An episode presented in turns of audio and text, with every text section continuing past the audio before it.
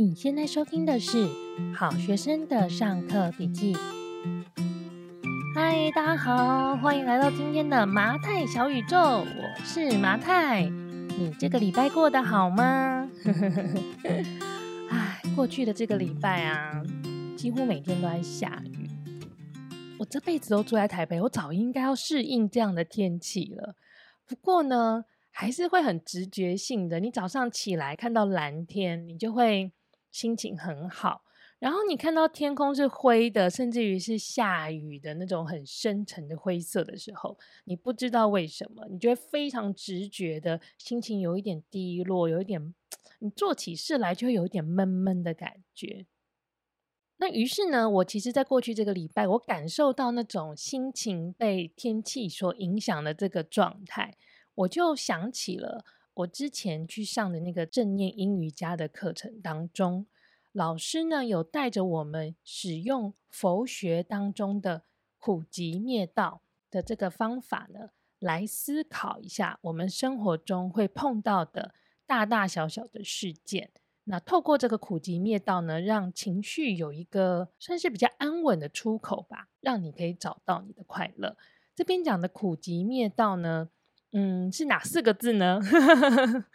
苦呢，就是吃苦，很苦的苦，苦瓜的苦；集呢，就是集合的集；好，灭呢，是消灭的灭；道呢，是道理的道。苦集灭道，这是佛学里面所谓的四圣谛。我今天没有要跟大家讲太多就是宗教的东西，因为我本身其实也不算是一个正经八百的佛教徒，只是我认为就是。我在课程中学到的这个工具呢，就是这个思考方式呢，给我很大的帮助，所以我想跟大家分享一下。那应该很多人都是第一次听到“苦集灭道”的四个字，至少我当时上课的时候，我是第一次听到啦。那我也是觉得很好奇，这到底是拿来干什么用的？我们在生活中呢，大部分的情况的思考逻辑，就是我们会用是非对错。来判断所有的事情嘛，所以我们会很自然的去想说，诶，这件事情是正确的吗？还是这事情看起来是错误的？这样子的做法是应该的吗？这样的处理办法好像很不应该耶。我们常常会用对不对？嗯、好不好？正确不正确？应该不应该？来思考我们生活中大大小小的事情。因此，我们其实，在生活里面呢，我们是有各式各样的标准的。我们在衡量我们生活里的所有事情的时候，我们其实都有一个既定的标准。所以，我们会为了可能不对的事情、呃，错误的事情、不应该的事情，感到不平、感到愤怒，然后我们会因为不符合期待的回馈，感到有点委屈，感到有点不解。我这样子对你，你怎么可以这样对我呢？我们呢，有时候也会因为突如其来的结果感到很错愕，感到很迷茫。比方说，我今天出门，结果坐完捷运之后，发现我的钱包不见了，我一定会傻眼吧？想说，靠，那我现在该怎么办？所以，我们其实一般人，我们在生活的时候，是非对错这个东西，就很像我们生活里面的罗盘。那我们常常就是跟着这个罗盘来判断我们生活里面所有的事情。那也因为有了这一些标准，我们才会有情绪嘛。因为我们就会分辨出对不对、好不好、应该不应该，然后根据这个标准，我们会有接下来一连串的情绪。那么，如果用是非对错这个罗盘来看世界上所有的事情，这件事情。本身是错误的呢？以佛学的角度来看，哈，用是非对错来思考这件事情本身就是苦的来源。佛学呢提出了四圣谛，他认为呢应该要用苦集灭道的这一个罗盘，这一个思考的逻辑来看待世间的万事万物。当你学会用苦集灭道的这个逻辑，这样子的思考方式来看待世间万物的时候，你才有可能找到真正的快乐。那么，什么是苦集灭道呢？苦呢，就是你生活里面大大小小的烦恼啊、不愉快啊，或是你感到无法释怀的所有的事情。所以这个苦其实是无分大小的。你今天呢，打翻了一杯水，然后搞得你桌上所有的文件都湿了，你觉得很糟糕，这个是一个苦。那你今天呢，就是在工作上突然主管跟你说：“哦，我们 team 要 cut off 一个人，然后你被 lay off 了。”这也是你突然失去了你的工作，这也是一个苦。苦就是苦，没有大小的分别。那急是什么呢？急呢，就是这一件不愉快的事情，它所引发的一连串的负面的情绪。你因为水打翻了，你桌上的 paperwork 全部都被弄湿了，你会觉得很糟糕，然后你会觉得很匆忙，然后你会很忽然变得就是很急躁。这个东西后续产生的这一些情绪，其实就是所谓的急所引发出来的。而面呢，是指解决这一连串负面情绪的方法，而道呢，是根本性的解决这整个痛苦的来源的解决之道。好，我在这边先跟大家说一下哦，以上这个苦集灭道的这个解释法呢，是我的理解之下的解释法，我觉得它是非常幼稚园的版本，就是我自己找了很多功课之后，我觉得比较让我容易理解的解释啦。那其实你也可以尝试直接去 Google“ 苦集灭道”这四个字，因为其实网络上有非常多看起来很不一样的说法，解释的方向可能也会有一点点些微的差距。我个人是认为这一些不同的说法，他们有可能彼此之间只是说法不同，但基本精神是一样的，又或者真的有可能他们的基本的解释精神有一点差距的。但是我觉得这些不同的说法之间，其实都没有谁是绝对的正确，只是每个人的理解方式不同。每个人可能在他的人生的不同阶段，或者是他面临的不同的环境的情况之下，或是他在不同的语言下、不同的语境下，他的整个诠释的方式不一样。而这样子保持不一样的空间，其实。是我觉得佛学里面最迷人，同时又最让人困惑的一件事情，就是没有绝对的正确。我知道，就是这可能跟大家所理解的宗教会有很大差距，因为好像大部分的宗教都有所谓的真理，但至少就我自己所理解的、所接触到的佛学的经典，我其实觉得佛学里面是没有绝对的正确的。那这件事情本身非常的挑战。我们在台湾的应试教育的成长背景里面，我们其实很需要正确答案，这是我们的惯性。然后这件事情就思考，在佛学里面的辩论、论证跟思考，它其实非常的挑战这样子，很需要正确答案的惯性。我觉得这样子的自我的挑战，我是蛮喜欢的啦。好，回到正题。那么，到底要怎么用苦集灭道的这一个罗盘应用在去思考我们日常的大小事？因为听起来还是非常的玄呐、到底我们要怎么用？我来分享一下我在上课的过程里面呢，交给老师的两份作业。为什么会同一个题目交两份作业呢？因为我这第一份交上去之后，老师就发现，天啊，这个学生是一个木头，他还没有悟道，他没有真正理解苦集灭道，所以呢，他又叫我再写了一份。所以呢，跟大家分享的这两份作业呢，分别就展示了悟道前跟悟道后的我怎么去用苦集灭道来思考同一个问题。好，那我缴了第一份作业呢，我在作业里面就跟老师说。嗯、我最近的苦呢，是其实我有讨厌的人，心里有讨厌的人，这应该是蛮不好受的一件事情哦。然后我的急呢是，可是因为我生活里呢，我又因为有一些事情，我又不得不跟讨厌的人互动。然后我每一次跟他们互动，我都觉得很不开心，可是我又不得不互动，所以每一次互动就造成了我就是强烈的负面情绪。好，那我第一个版本的功课呢，提出来的这个灭的方法，消灭这个苦的方法呢，是我提出了一些非常的具体的，让这个人消失在我生活里的方式。步骤一，步骤二，然后怎么样让他就是你知道完整的切割出我的生活。然后我的道呢，就是我认为我也必须去理解这样的不愉快其实是双方是互为因果的，就是或许我也让他很不愉快。那我认为，因为我们双方对彼此都让彼此不开心，因此根本性的解决之道呢，就是要让这两个人呢在物理上不要再接触，就可以解决我们线下的痛苦了。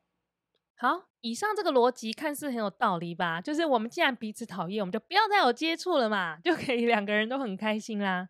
不过呢，我这一份作业呢就被老师退回来了。老师就说：“好，马太没有关系，不要着急哈，我们过几天再试试看。好，我们先上课，然后过几天呢，你再试着去理解苦集灭道的它这个工具到底要怎么使用，然后。”呃，我们再试试看，用苦集灭道的这个逻辑呢，来思考你很讨厌一个人这件事情该怎么处理。啊，过几天之后呢，我就交了我的第二份作业了，是一个完全不一样的作业。第一个呢，我想到的是，我的苦呢，表面上是我讨厌这个人，可实际上呢，是我对他。应该要如何回应我的每一个请求？其实我有一个非常想要的答案，我有一个非常具体的样貌，我有期待他变成什么样的人。也就是说，我跟他人的互动是带着请求的。因此，当这个请求本身不被满足的时候，我就会超不开心，因为我就觉得你没有达到我想要的那个样子。而我的急呢，是我在面对这样子很不开心的情况的时候，我的第一本能呢是想要逃避，所以我会很想要离开现在这个不愉快的人，或是不愉快的事件，或是不愉快的空间。但是呢，现实的情况是我没有办法逃避的时候，我反而就会开始产生愤怒的情绪。因为这个愤怒呢，其实是我想要替自己增加力量。生气是来自于我想让自己看起来很强，然后它就会变成一个负面的情绪，因为我就会生气，然后整个彼此的互动就会变得更不乐观。好，哎，其实我后来啊，针对急这件事情呢，我又写了第三份作业给老师，因为我又进一步的分析这个苦，因为想说，哎。我第一个时间点，我想到的苦是我讨厌别人嘛。后来我就发现说，这一份讨厌是来自于他没有达到我的标准，我的请求，我的请求没有被回应。那为什么我会对别人有所请求呢？我进一步的分析，我就发现，其实会对别人有所请求的是我内心那一个过分执着的自己。我是一个哈。真的对任何事情都有自己坚持的道理的一个人。那说好听一点啊，有些人会说：“哦，你好自律哦。”或许是因为我有很多坚持的道理，所以呢，我也这样规范我自己。在外人的眼里呢，我看起来很自律。但实际上呢，因为我有太多标准了，我对任何事情都有一个标准的答案。或许这个标准答案呢，会随着世事的发展会有所变化，但是我绝对有这个答案在我心里。因此，在生活里，只要遇到不符合我的标准答案的事情，就会给我带来负面的情绪，因为他就跟我想的不一样嘛。那那些情绪呢，有时候也不是大情绪，它可能就是不适应、不习惯，但是呢，严重一点就是会不开心、不满。然后更严重一点，会产生讨厌、我不想要的这样子的负面的情绪。好，所以其实我的内心呢，是被我自己所打造的条条框框给限制住了。我的内心一点空间都没有，所有的空间都被约束住了。所以随便一个动作呢，就感觉你好像手就会碰到那个警戒线，然后那警报器就会大响，然后我就会不开心。我把这个分析对我自我要求的这个分析呢，跟我太太分享的时候，我太太呢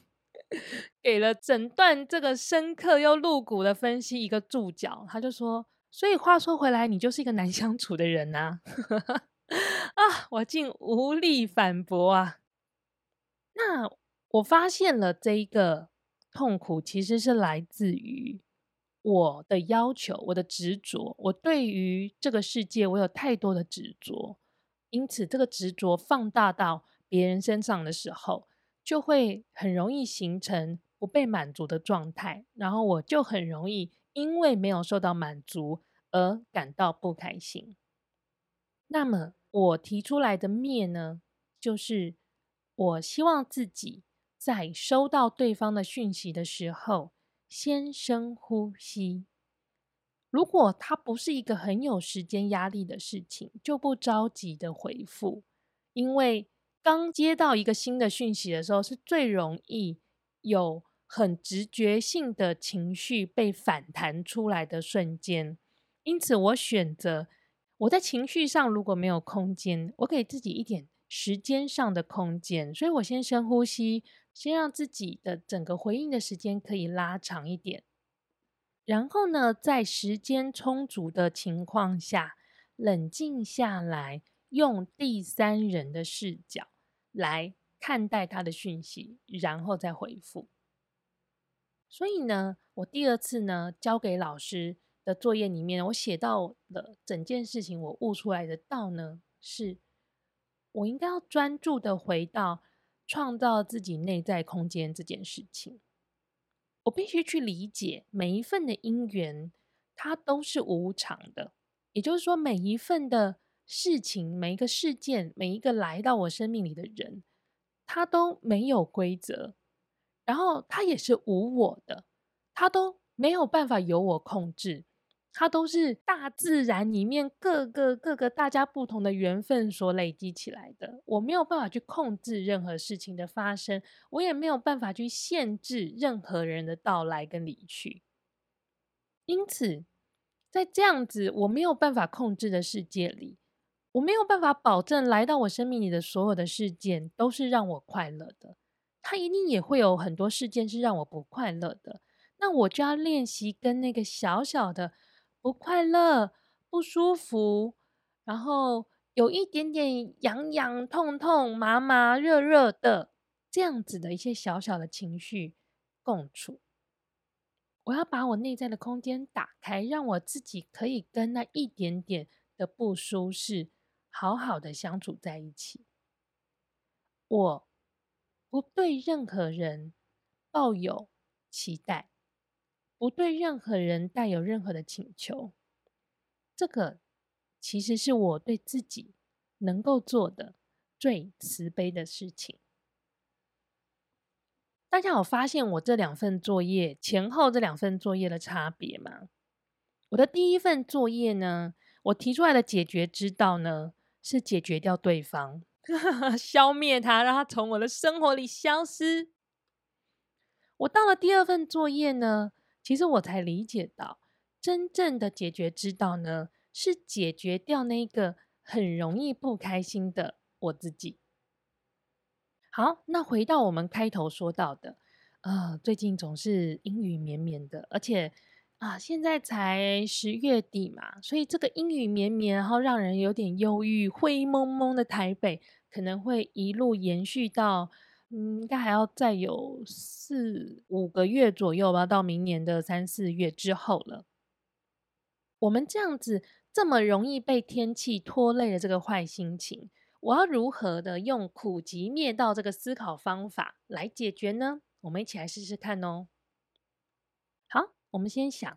这个下雨天呐、啊，会带来的苦是什么呢？嗯，我想到的是。因为下雨天呢，外面就到处都湿湿的，然后你湿湿，到处都很湿的情况之下，你不管是走路或者开车，你都要变慢，所以下雨天的交通就会让人很困扰，因为就是整个交通时间都会拉长，然后超容易迟到，因为很容易叫不到车，或者是你走路的速度就不如你之前所预估的嘛。所以呢，下雨天所带来的苦，它的集合呢是本来所有的计划，比方说我几点开会，我几点到哪里，几点到某个地方去上课，这些所有的计划呢，我们当时在做计划的时候呢，我们都是按照晴天的情况之下安排的，所以我们会觉得说，哦，我从 A 点移动到 B 点，我的交通时间就是三十分钟。通常这个三十分钟都是晴天的情况之下，我们不会去预估说下雨天三十分钟，然后晴天我可以更短，不会嘛？我们都是想说哦，顺利的话就是三十分钟。所以一旦下雨天出现了，它就会破坏我们本来的计划。那想到我们这个计划呢会被破坏，然后呢我们工作可能会受影响，我们自己受影响就算了，我们可能会去影响跟我们一起工作的人。然后想到会影响到别人，就开始会变超焦躁的。那既然下雨天会破坏计划，破坏计划呢就影响别人，影响别人就带给我焦躁的情绪。那么我想到的灭呢，就是我要尝试创造时间的空间，不要最后推演出我焦躁的情绪。所以。正常来说，我们最常做的事情就是，我们下雨天的话，我就会提早一点出门嘛，我会缩短一点我准备出门的准备工作，然后让我可以早一点出门，有多一点的余裕去应付交通的问题。另外呢，如果你这个时间的压力呢，是来自于可能你跟谁一起工作，你们要开一个会等等的，那或许你也可以尝试着联系会跟这件事情有相关的人。然后试试看，就是沟通看看，因为有时候那个很严格的时间压力，我不知道你们是不是跟我，一样像我就是一个土型人，然后又金牛座，所以我对于时间要准时这件事情，我其实在内心给自己莫大的压力，所以我常常会把我跟别人约好的时间看成一个我一定要达到的一个点哦，这个我绝对不能，绝对不能迟到哈。那实际上呢，搞不好这个状况呢。他没有这么严格，他没有绝对不能迟到这件事，他其实是有一点点 buffer 的，他有一点缓和的空间。其实你不需要这么紧绷，但是如果你没有去确认这件事情，你心里会给自己很严格的时间限制，那你就会很紧绷。好，那同时呢，当你尝试创造你自己的时间空间的时候，你也请理解，可能跟你一起工作、要跟你一起开会的人，他同时。也面临了下雨天的这一个让人很低气压的一个环境，所以如果他真的迟到了，也就是他并没有达到你的标准，要百分之百的准时。但是如果这件事情并没有对你们接下来要进行的工作造成非常严重的影响的话呢，请你也要放过你自己。时间的绝对正确性这件事情不一定值得你生气。好，那下雨天这件事情带给我理解的倒是，其实好日子、坏日子、寻常日子里，这些所有的好好坏坏，就跟天气一样是无常的，是我们不能控制的，甚至于常常是超出我们预测的。如果你今天就像过去那个礼拜，你就是遇到了一个坏日子。天气总是很不好，请你给自己、给自己哦，给自己多一点耐心。唯有你可以用耐心好好的安顿你自己的心，你才有可能在坏日子里面，也可以用非常稳定的情绪去跟其他人好好相处。就像我们上礼拜有讨论到的，你没有办法给任何人你没有的东西，所以你必须要让你的内心是稳定的，你才有可能用稳定的心跟别人相处。我不知道大家有没有透过我们最近这几集，因为我们最近这几集非常的身心灵，我最近简直就是一个善哉善哉的状况。最近这几集呢，我们一直在聊到一件事情，就是空间。尤其是我们在 EP 一四五的时候，就是如何有钱又有闲的那一集，我们其实就跟大家聊到余裕的重要性。那余裕这件事情呢，我们在那一集有特别说到说，如果你的身体有余裕，你才有办法健康；如果你的时间有余裕，你才有办法自由；如果你的财务有余裕，这才是真正的富足。那今天呢，其实透过呃，我们来利用佛学里面的苦集灭道的这个工具呢，我来跟大家分享这样的思考的方式呢。其实我想增加一个点，就是当你的心里有余裕的时候，你才有办法好好的自处。好好的自处，真的是我们现在最最需要的东西。愿我们都能心怀余裕，好好自处。好，以上呢就是今天的马太小宇宙啦。很谢谢你今天跟我参加这一集的讨论。那呢，如果你有任何的想法，或者是你有什么悄悄话想要跟我说的，欢迎你呢可以到我们的 Apple Podcast，或是到我们的 Facebook 的粉砖，或者是到我们的 Instagram 里面呢。留言给我们，或者我希望你留言啦。但如果你真的是小秘密，你想要私讯给我们，跟我们讲你的悄悄话的话，我也是很欢迎哦。我非常的想要跟大家聊聊天。